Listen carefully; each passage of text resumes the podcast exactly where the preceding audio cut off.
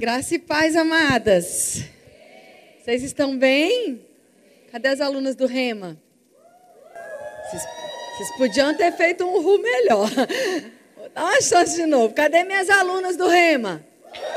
Melhorou muito agora. Nós podemos orar. Obrigado, Ministério de Música. No finalzinho a gente volta. Pode ser assim? Amém?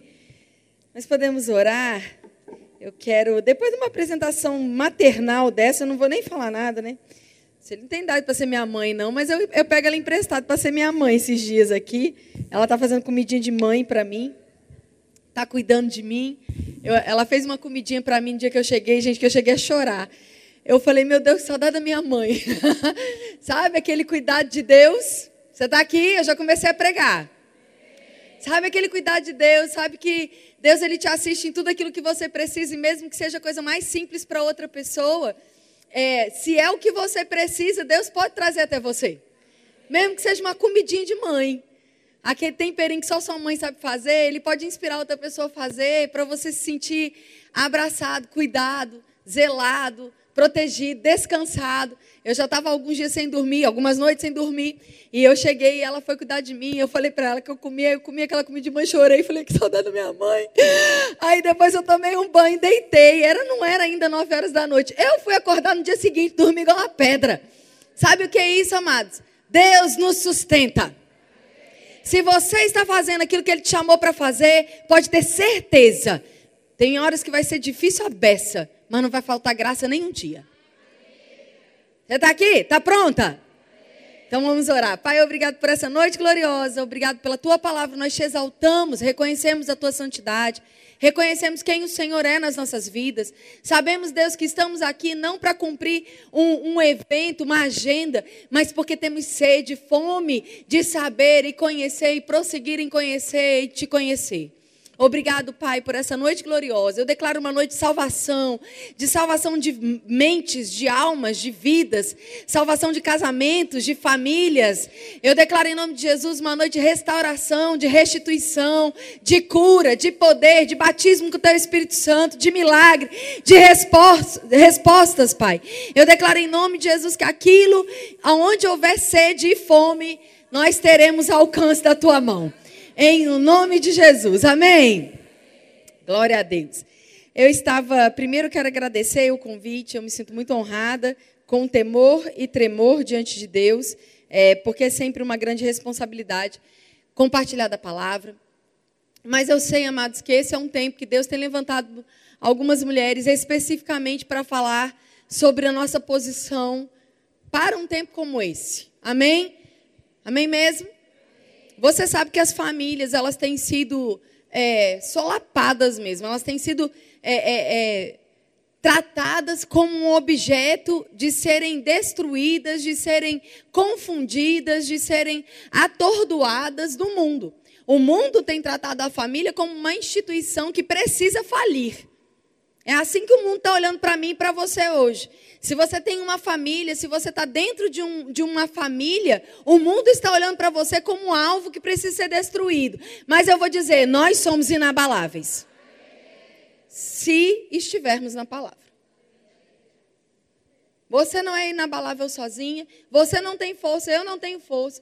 Nós não temos capacidade em nós mesmas para destruir nenhuma dessas armas que vão vir contra nós, se nós não estiver, estivermos firmadas na palavra. Se não soubermos o que pôr para fora na hora da adversidade. Eu falei aqui na aula da sexta-feira, na aula inaugural do Rema, que se você não constrói alicerces sólidos quando tudo vai bem, não é na hora da tempestade que você vai ter recurso para construir alicerce sólido. Não é esperar a dor chegar, esperar o diagnóstico chegar, esperar o desemprego chegar, esperar a falta chegar. Não é nesses momentos. É quando tudo está bem, que a gente recebe uma boa dose da palavra e a gente constrói um alicerce seguro. Porque quando a tempestade vier, a Bíblia não diz se, ela fala quando. A tempestade chega, chega para mim, chega para você não é uma profecia, é uma constatação de vida. O dia mal chega, e quando ele chega, ele precisa encontrar uma casa firmada na rocha. Você está aqui.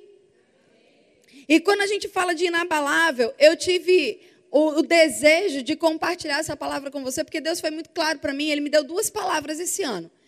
E ele falou para mim que eu ia ser, eu ia passar por alguns lugares para falar especificamente para mulheres. E uma das palavras eu compartilhei aqui no começo do ano, que foi sobre preservação. Quem estava aqui? Quem lembra? E a segunda palavra é inabalável. E eu quero começar sobre o que é abalável, sobre o que o dicionário fala sobre abalar. Abalar é tornar-se, tornar-se, tornar-se. Então não era é algo que estava assim, não era algo que era assim, mas tornou-se pouco firme, pouco seguro faz perder, perdeu a firmeza, perdeu a resistência. O que mais me chamou a atenção em abalável é que o estado original do que se tornou abalável não era abalável. Você está aqui comigo? Abalar significa perder algo, deixar que alguma coisa tire a firmeza, tire você de um lugar seguro e coloque você em uma condição vulnerável, uma condição de exposição. Eu achei tão interessante, amados, porque às vezes a gente já tem os conceitos na nossa mente sobre o que, o que é cada uma das coisas, né? Quando a gente fala em abalável, fala assim, ah, é aquele que é, é, é flexível, aquilo que não está muito firme. A gente tem uma ideia. Mas tornar-se abalável é algo que a gente deve considerar. Porque nós não fomos geradas e feitas na natureza, na nossa constituição, para sermos abaláveis, ao contrário. Você está viva? Somos abaladas quando a expectativa gerada foi colocada de uma forma ruim ou foi frustrada porque você botou ela no lugar errado. Onde você tem colocado a expectativa da sua vida? Quando você acorda, quais as expectativas que você tem gerado e aonde você tem projetado essas expectativas? Talvez nos relacionamentos. No dia que eu encontrar alguém, no dia que meu marido mudar, no dia que a gente conseguir uma casa, na minha carreira, no dia que aquela promoção sair, no dia que eu engravidar, no dia que meu filho fizer tal coisa. Talvez na, na sua posição dentro da igreja, na sua posição ministerial. No dia que eu estiver pregando, no dia que eu estiver cantando, no dia que eu assumir tal liderança, tal cargo. Talvez nas suas é, é, necessidades financeiras, o dia que eu conseguir me vestir de tal jeito, comprar tal coisa, viajar para tal lugar. Se as suas expectativas estão sendo projetadas para essas coisas, você está no lugar de abalo. Porque todas essas coisas são flexíveis. Todas essas coisas são abaláveis. Todas essas coisas são no dia e no dia seguinte deixaram de ser. Eu bati o recorde sobrenatural no Brasil de zero amém.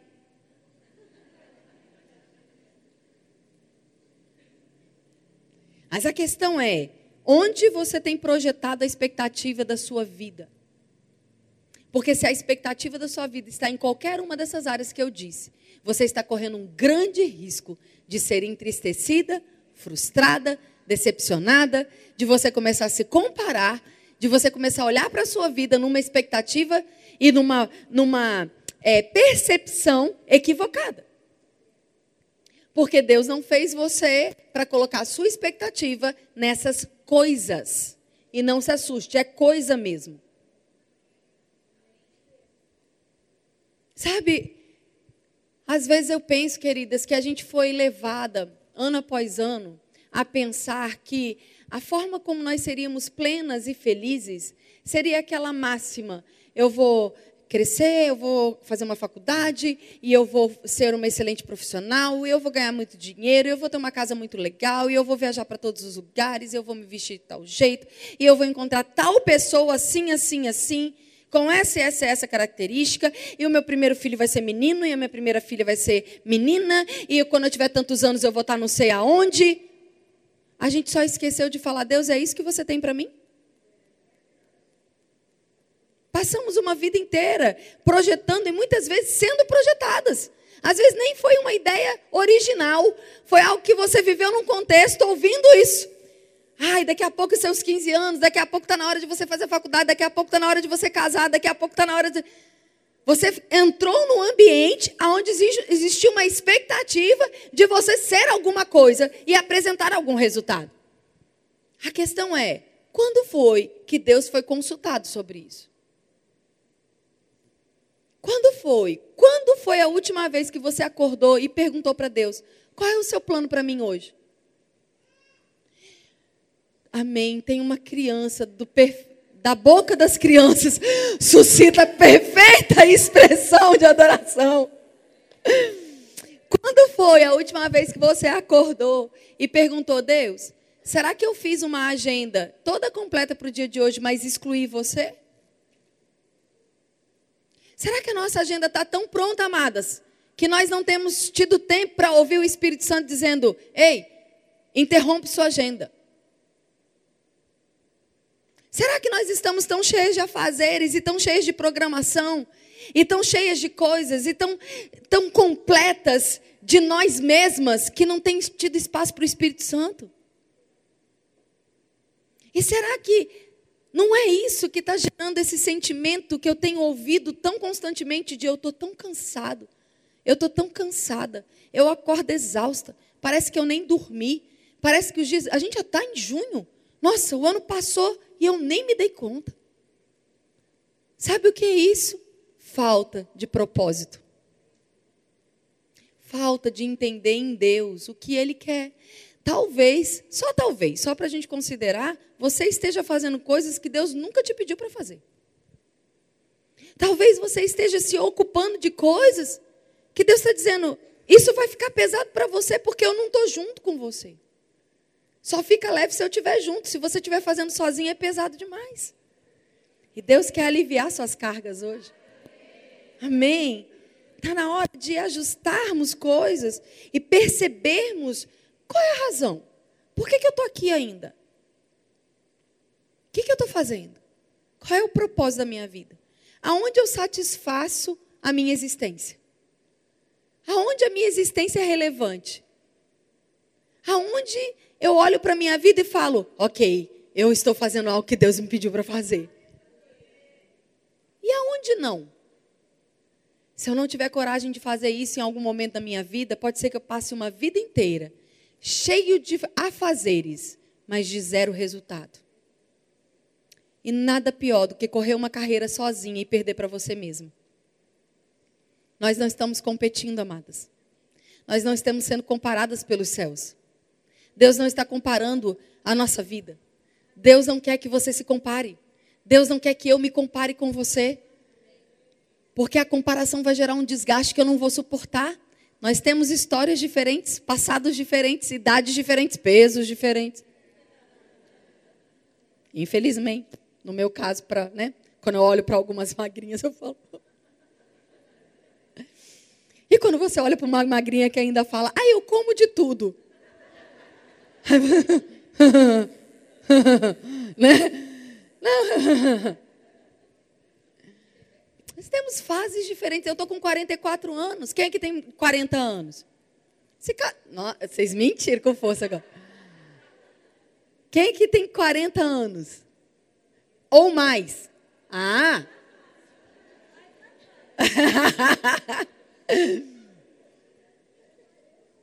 Se cada uma de nós, com a mesma faixa etária, fôssemos falar do que a gente já viveu até agora, quantas coisas diferentes já vivemos? Quantas realidades, quantas histórias, quantas infâncias diferentes tivemos. Como é que a gente pode achar que com 40 anos tá, dá para a gente se comparar? Como é que a gente pode achar que chega num determinado momento da vida que eu posso olhar para a foto de alguém numa rede social e querer ter a vida daquela pessoa que não tem imperfeição na rede social? Mesmo que eu saiba que é uma mentira, porque a vida de ninguém é perfeita. Quem nunca usou um filtro? Bendito seja a pessoa que inventou aquele negócio. Para quem faz live 8 horas da manhã, eu queria mandar um pix. Muito obrigado pela sua ajuda. De nada, amém. Você está aqui, mas sabe que a vida real não tem filtro? E às vezes você fala, eu já ouvi isso, mas está praticando isso ou está trazendo para dentro de casa a cobrança dos filtros que não existem? Ou você também está querendo sair de férias para o mesmo lugar que você vê todo mundo indo? Todo mundo, as 100 pessoas, e olha lá que você conhece. E nem conhece bem.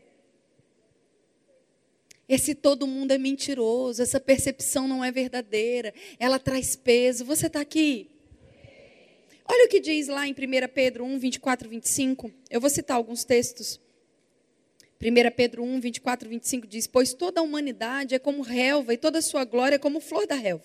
A relva murcha e cai a sua flor, mas a palavra do Senhor permanece para sempre. Essa é a palavra que foi anunciada a mim e a você. A beleza, você compra uma orquídea, eu amo orquídea, para mim é a flor mais linda que existe. Eu acho ela feminina, delicada, forte, única, colorida. Ela marca presença, ao mesmo tempo é sutil, é elegante. Eu acho ela perfeita. Mas pensa num negócio caro que dura pouco. Você compra e fala, não, mas essa você tem que aguardar, aí vai. Aí, mas essa eu não gosto de sol, aí você bota na sombra. Não, mas essa não É igual mulher. Cada uma tem o seu jeitinho. Cada uma floresce no seu próprio tempo. Cada uma tem uma marca bem expressiva, ainda que se pareça aqui ou ali, nunca é igual. Você sabia que uma orquídea nunca é igual a outra? Elas têm manchas, que é como a digital, elas nunca são iguais, embora você veja lá aquelas violetinhas, as branquinhas, e pareçam iguais, elas sempre vão ter manchas específicas dizendo que elas são únicas. E às vezes cai as flores, tudo, fica só que trem lá. Às vezes fica só uma folha verde, às vezes nem a folha fica, fica só um negócio. Aí meu esposo de vez em quando fala: joga isso fora. Mas eu aprendi que se eu perseverasse todo ano, no tempo dela, ela ia aparecer com flores. Não se joga fora, se persevera. Amém. O tom dessa noite não é o meu tom de costume. O tom dessa noite é um tom de recomeço. Deus não está jogando fora. Deus não está desistindo. Deus está dando a oportunidade de recomeços. E ele faz isso num ambiente muito paternal. Deus ele tem a capacidade de ser o leão, o juiz, mas o aba, o papai que senta no tapete, te chama para perto e deixa você confortável o suficiente para entender que o caminho que você está indo não é um caminho de vida e para retomar os planos de vida para você. No ambiente paternal, você tem coragem de abandonar aquilo que está te prendendo. Porque você entende que não é dano, ao contrário, é vida para você. Deus tem nos chamado para confiar nele. E isso significa colocarmos a nossa expectativa em quem ele é e não naquilo que ele pode fazer. Salmo 125, 1 diz: Os que confiam no Senhor serão como um monte de Sião, que não se abalam, mas permanecem para sempre. Se a gente está falando sobre abalo e confiança, a Bíblia está dizendo: se a sua confiança estiver em Deus, você não se torna abalável. Você continua inabalável como um monte que não se abala em qualquer situação. Se a gente volta a falar de flores, se a gente volta a falar dessa, dessa comparação, nós temos a raiz. Eu acho tão interessante como a Bíblia trata de coisas naturais para exemplificar as espirituais e para formar uma fotografia na minha e na sua mente. Porque ainda que você saia daqui hoje e você não tenha recebido tudo ou não tenha se permitido viver tudo aquilo que Deus quer, Deus é tão bondoso que amanhã, na hora que você encontrar um lugar que tenha uma orquídea, ou que tenha uma árvore, ou que tenha um riacho, você vai se lembrar da palavra, porque o Espírito Santo vai lembrar você, te dando a oportunidade de tomar o plano de Deus para a sua vida. Era assim que Jesus fazia, era assim que Deus fazia, fazia no sentido daquilo que já foi escrito, né? Abraão, olha para as estrelas, olha para a areia, olha para as árvores, olha para os pássaros. O tempo todo nos mostrando coisas naturais para termos uma fotografia do reino espiritual e andarmos nesse lugar seguro. Eu quero contar uma história para você e essa história vai exemplificar os três pontos e aqui eu já estou terminando. Mas são três pontos que são bem importantes para mim e para você. Eu quero contar a história do Dr. Gibbs.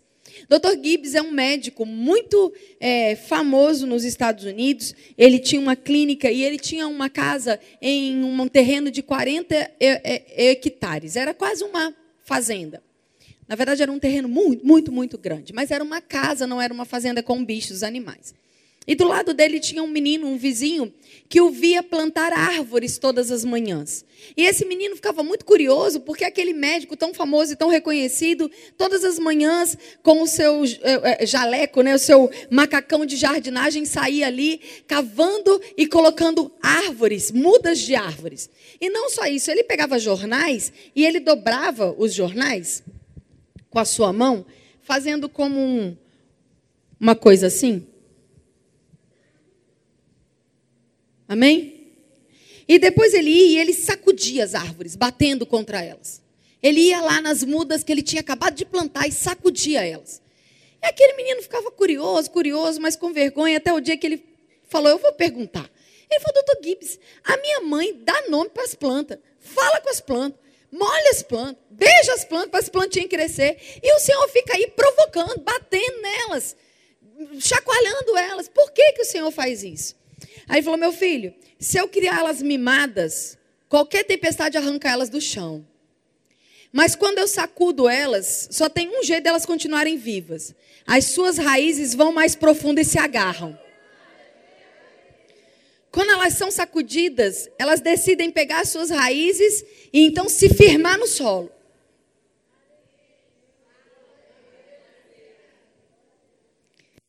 Alguns anos se passaram, aquele médico é, acabou falecendo, já era um senhor, e aquele menino se mudou, casou, foi embora, teve filhos. E um dia ele foi passear com os filhos aonde ele tinha morado, mostrar para os filhos, ó, oh, o pai tinha morado nessa casa. E quando ele chegou lá, não foi surpresa para ele, mas ele se lembrou da história ao ver a casa do Dr. Gibbs tomada como uma floresta de árvores. Sabe, queridas, ser inabalável não é uma situação de personalidade. Não é fulano é forte, fulano é frágil. A, a, a, a, fulana de tal, ela age dessa forma porque ela é muito forte, a personalidade dela é forte. Não, é o quanto você vai deixar suas raízes profundas. O quanto você vai aprofundar em Deus aquilo que você está confiando. A Bíblia diz em Salmo capítulo 1, verso 1 a 3: Bem-aventurado o homem, aqui o ser humano, então posso trocar a palavra no original por mulher tranquilamente, diz: Bem-aventurada a mulher que não anda segundo os seus conselhos, nem o conselho dos ímpios, nem fica no meio de pecadores, nem fica se assentando em roda daqueles que estão escarnecendo a palavra. Antes, o prazer dela está na lei do Senhor, onde ela medita dia e noite. Algumas pessoas falam assim, mas essa mulher não tem nada para fazer, não? Que eu tenho casa, eu tenho marido, eu tenho filho, eu tenho trabalho. Como é que eu vou ficar lendo a Bíblia dia e noite? Amadas, não é isso que fala. Fala que essa pessoa, esse ser aqui, esse, esse ser humano criado por Deus, o prazer dele está em pensar em Deus de, de manhã até de noite.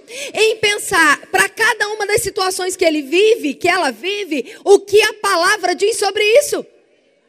A minha pergunta para você essa noite é: quando uma situação se apresenta para você, o que, que sai da sua boca primeiro? A sua opinião ou o que a palavra diz? Será que o nosso primeiro pensamento é sempre um monte de pensamentos, emoções e sentimentos que saem? Ah, porque Fulano está vivendo uma, uma situação de desemprego. Meu Deus, como é que isso foi acontecer? Por que, que isso está acontecendo? Como é que ele está? Como é que não... Será que a primeira palavra não é não tema? O Senhor te sustenta. Se uma porta fechou, Deus vai abrir uma porta ainda melhor. Ele tem suprido cada uma das suas necessidades. Por que, que a primeira coisa que não sai da nossa boca é a palavra? Talvez porque nós não estamos pensando nela de dia e de noite, porque aquilo que você mais medita é o que você mais diz. Será? Em que profundidade que estão as nossas raízes? Eu penso. Talvez não aqui, mas por aí, por onde eu andei nesses últimos dois anos pós-pandemia, que as raízes de muitas pessoas que estavam dentro de igreja foram mostradas tão frágeis como aquelas graminhas que ficam no meio do asfalto. Bateu alguém, bastou alguém que a gente nem tem crédito, que a gente nem confia, dizer para você que algo mortal estava vindo, para você se apegar com firmeza a essa palavra e abandonar a sua fé. Quando tantas vezes, amadas, quantas vezes Nós estamos liberando palavras aqui, as pessoas estão dizendo, ai, mas eu acho que não é bem assim. Mas quando alguém que você nem conhece, nem é ungido, nem é guiado pelo Espírito, está lá na televisão, de longe, dizendo para você fazer algo que você nem sabe, você crê. Por que, que o medo tem mais audiência do que a fé? Por que, que as pessoas elas dão mais crédito para aquilo que as pessoas naturais estão dizendo do que para aquilo que Deus está dizendo? Eu não sei você, mas o versículo da Bíblia não mudou. A Bíblia diz: imporão as mãos sobre os enfermos e eles serão curados, não contaminados. A Bíblia não mudou. A Bíblia não precisa ser atualizada. É a nossa mente que precisa. Cadê a, o, o exército de fortes mulheres que se levantam em meio da adversidade? Porque ter fé, amadas, quando tudo vai bem, é top. Ter fé quando tudo está favorável é fácil demais. Mas quando tudo está contrário, e você sabe que vai tomar pedrada porque vai dizer o que não é agradável aos ouvidos, e ainda assim você fica com a palavra, aí está sendo forjada uma mulher de fé, uma mulher inabalável. Três pontos para ser inabalável. Primeiro, confie em Deus. Tem uma passagem em Lucas, capítulo 1, verso 38, que eu gosto demais. Maria, uma grande expressão de uma mulher forte e corajosa, que na verdade ainda era uma menina, aproximadamente 16 anos, fica grávida só do Salvador do mundo inteiro. Você está aqui? Numa cultura extremamente difícil, uma menina que estava prometida em casamento, aparece grávida com uma história que era do Espírito Santo. Você já parou para se colocar no lugar dessa menina? Estou pronta para me casar. Um anjo aparece no meu quarto dizendo que eu estou grávida do Salvador do mundo e eu tenho que convencer todo mundo que eu estou grávida do Espírito Santo. Que difícil. Sabe o que, que ela fez? Ela liberou uma palavra chamada inene no original. E essa palavra significa eis-me aqui. Foi o mesmo termo que Abraão usou, o mesmo que, o termo que Moisés usou, o mesmo termo que Davi usou, o mesmo termo que Noé usou. Inene, eis-me aqui. Que significa, eu estou disposta a fazer o que você quer e não o que eu quero. Eu estou disposto a fazer o que você quer. Eis-me aqui. Tão interessante que nós não precisamos entender tudo. E você nem vai. Desista. Deus nos protege quando Ele não conta tudo. Se Ele nos contasse tudo antes de tudo acontecer, a gente ia desistir. Eu te garanto.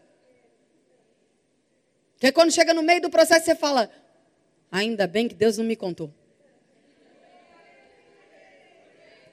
O que você vai viver nesse mundo não vai ser sempre justo. É uma noite de boas notícias. Para você não ser pega de surpresa, não gerando uma expectativa que vai ser frustrada. Nem tudo que você vai viver aqui é justo. As pessoas não vão agir com justiça. Mas se você não se meter, você tem um justo juiz.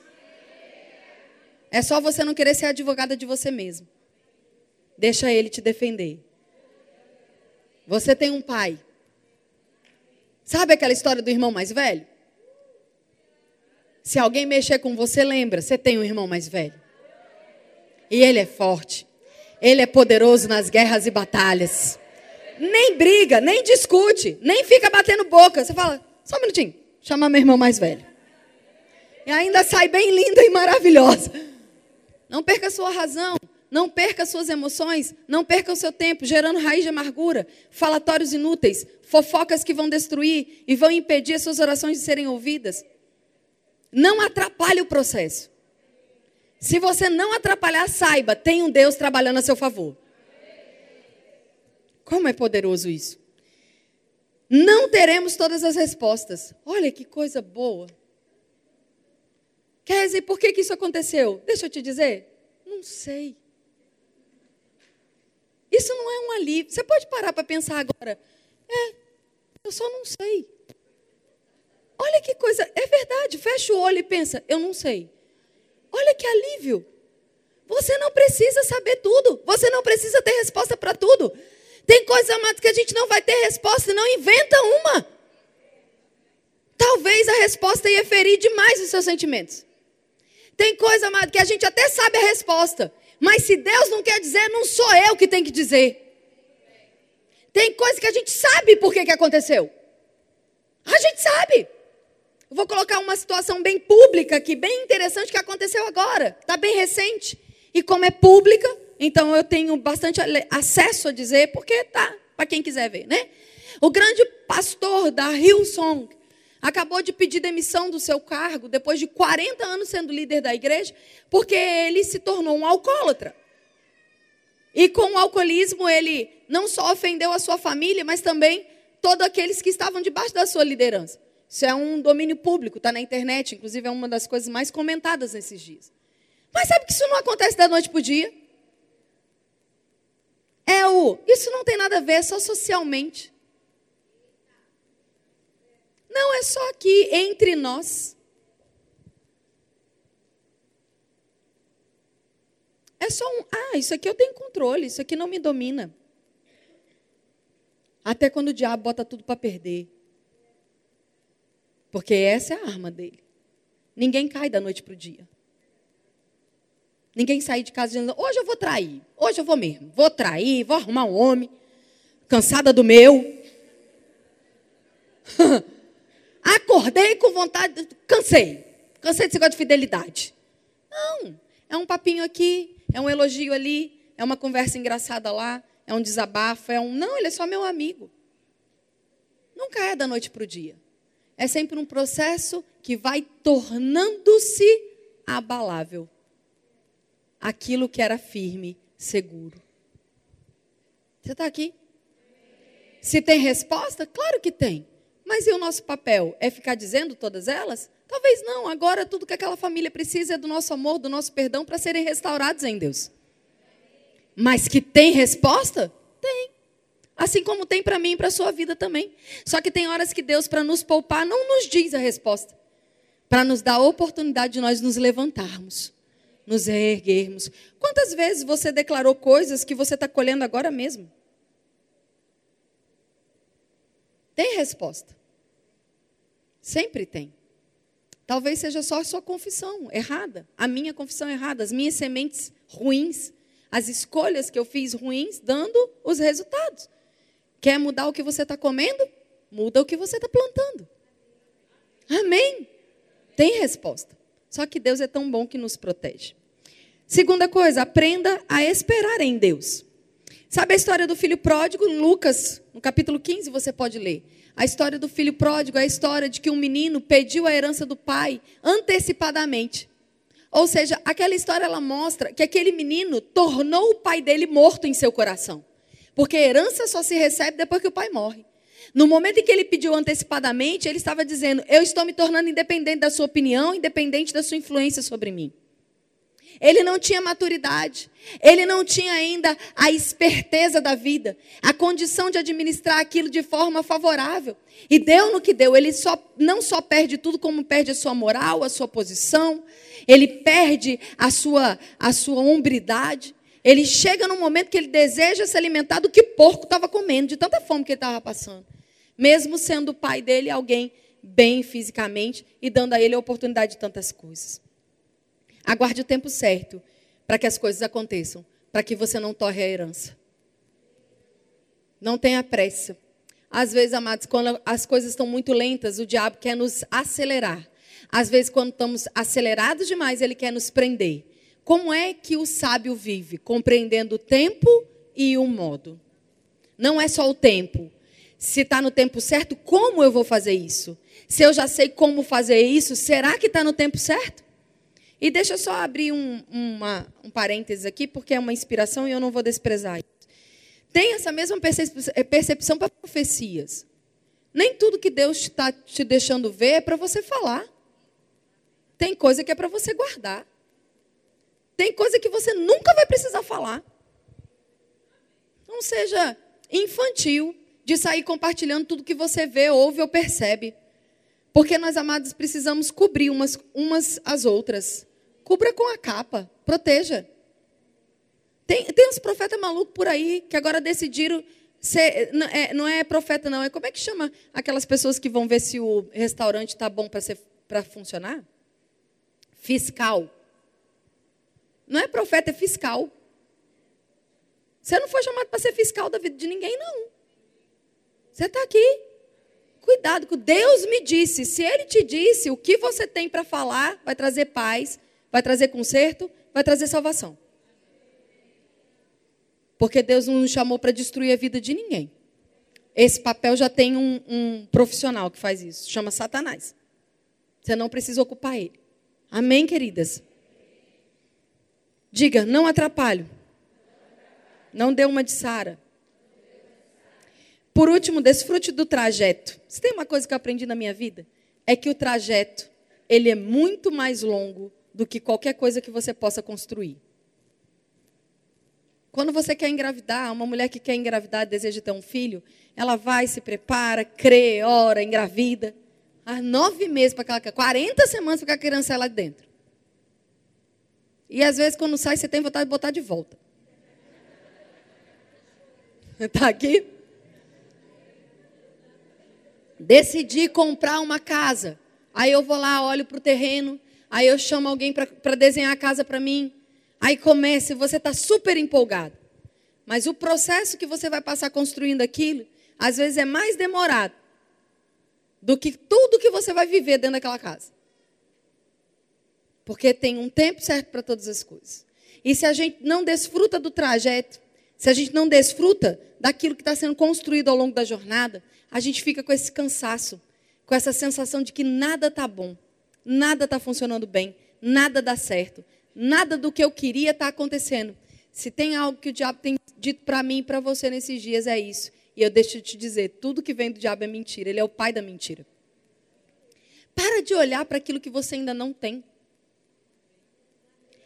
Para, pra, para de olhar para aquilo que já aconteceu.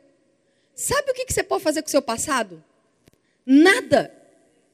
Nada. Não tem, tem uma coisa que você pode fazer: ficar presa nele, se vitimando, chorando. Ah, peguei quando eu tinha cinco anos. É tudo que você pode fazer. Nada. Se você não entender isso hoje, o diabo vai continuar te mantendo naquilo que você não teve para você continuar sem ter. Mas se você se libera daquilo que você não teve e olha para aquilo que Deus está te oferecendo, então você vai ver o quanto você tem. Se você tivesse que listar agora algo para mim, se você tivesse que listar, se eu te desse um papel e fosse a nossa atividade da nossa noite inabalável, dez coisas que você viveu hoje que são um presente de Deus para você. Olhe para o que Deus está fazendo. Você tomou banho, você está linda, você botou uma roupa maravilhosa, você passou uma maquiagem, um creme no corpo, você tomou banho num lugar limpo, num chuveiro, talvez quente, porque decidiu, porque quis. Você comeu, você se vestiu, você veio até esse lugar, você está com pessoas incríveis, você vai comer um, uma, um coquetel maravilhoso daqui a pouco, você está recebendo uma boa palavra, você tem pessoas que te amam ao seu redor, você tem um Deus que se, se preocupa, se ocupa em pensar coisas de paz para você. Você já ouviu hoje que você é amada? Para de olhar para aquilo que ainda não aconteceu. Olha para o que já está acontecendo. Isso vai forjar em você uma proteção de ser inabalável. Joyce Meyer declara em uma das suas pregações: se você está dando algo, luz a algo, se você está dando luz a algo, aguente, suporte a dor.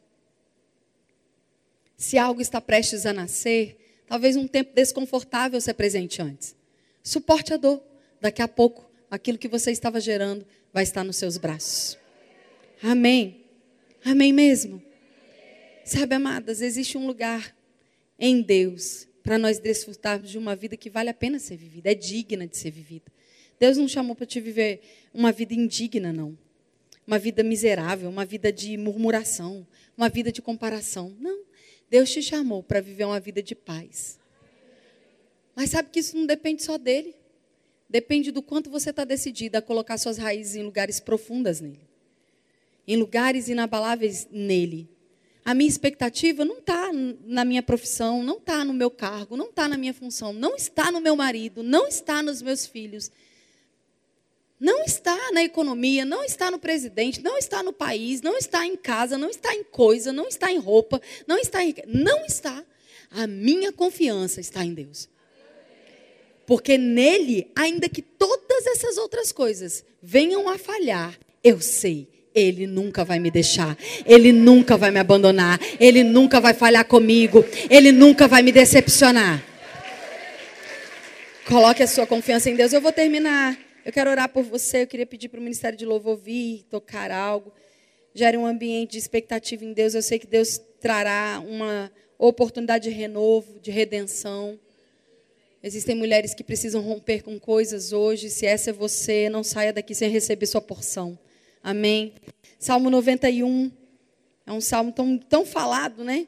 Mas eu quero pensar nele com você essa noite, diante de tudo aquilo que a gente ministrou. Aquele que habita no esconderijo do Altíssimo, a sombra do Onipotente descansará.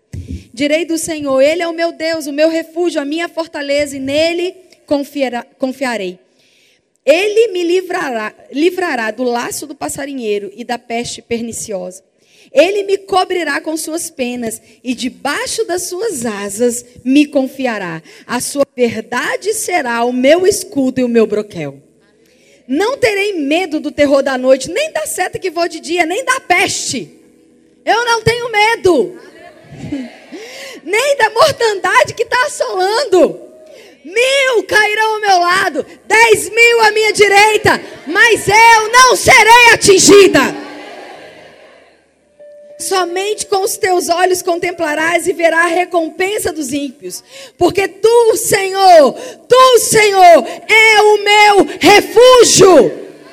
No Altíssimo, não é em lugares baixos, não é debaixo de lugares, é num lugar alto, é no lugar acima. Fizeste a minha morada eu não estou, amadas, em um lugar vulnerável. Eu estou escondida nas asas do Altíssimo. Nenhum mal te sucederá. Nenhuma coisa ruim vai acontecer com você. Nenhuma praga vai chegar na tua casa. Porque Ele está dando anjo às ordens dele ao nosso respeito para nos guardar em todos, não é em um caminho ou outro, mas em todos os caminhos. Meu Deus, quando você acorda, mulher, você tem um Pai que está no lugar altíssimo, o Senhor Todo-Poderoso, e Ele diz: Anjos, ela acordou.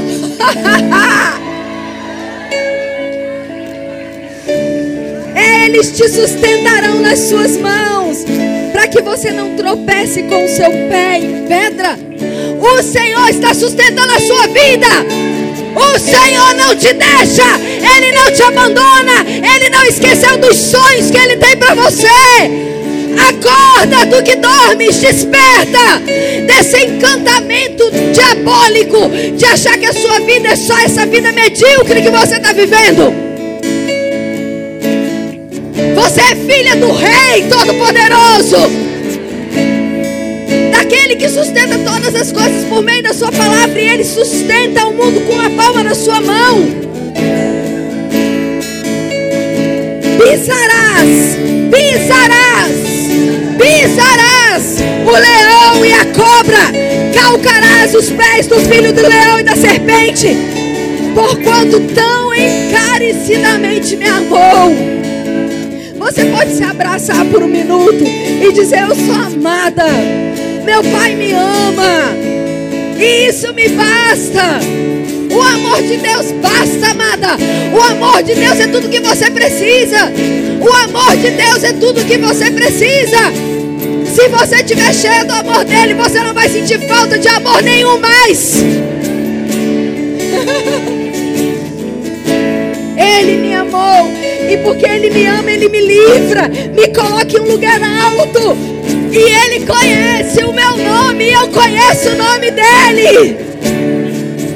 Ele me invocará e eu lhe responderei. O Senhor está dizendo: vocês me chamarão e eu vou responder. O Senhor não está com os ouvidos tampados, não está com os olhos tampados. Quando você fala Senhor, Ele fala: estou aqui, filha. E estarei com você na angústia. Eu vou te tirar dela e te glorificarei. meu Deus, fartá-lo-ei com longjuras de dias e mostrarei. Eu vou te mostrar, diz o Senhor, a minha salvação. E a salvação aqui, amados, não é apenas, e me entenda, não é apenas a salvação de você ser tirado do império das trevas e ser transportado para o reino de amor.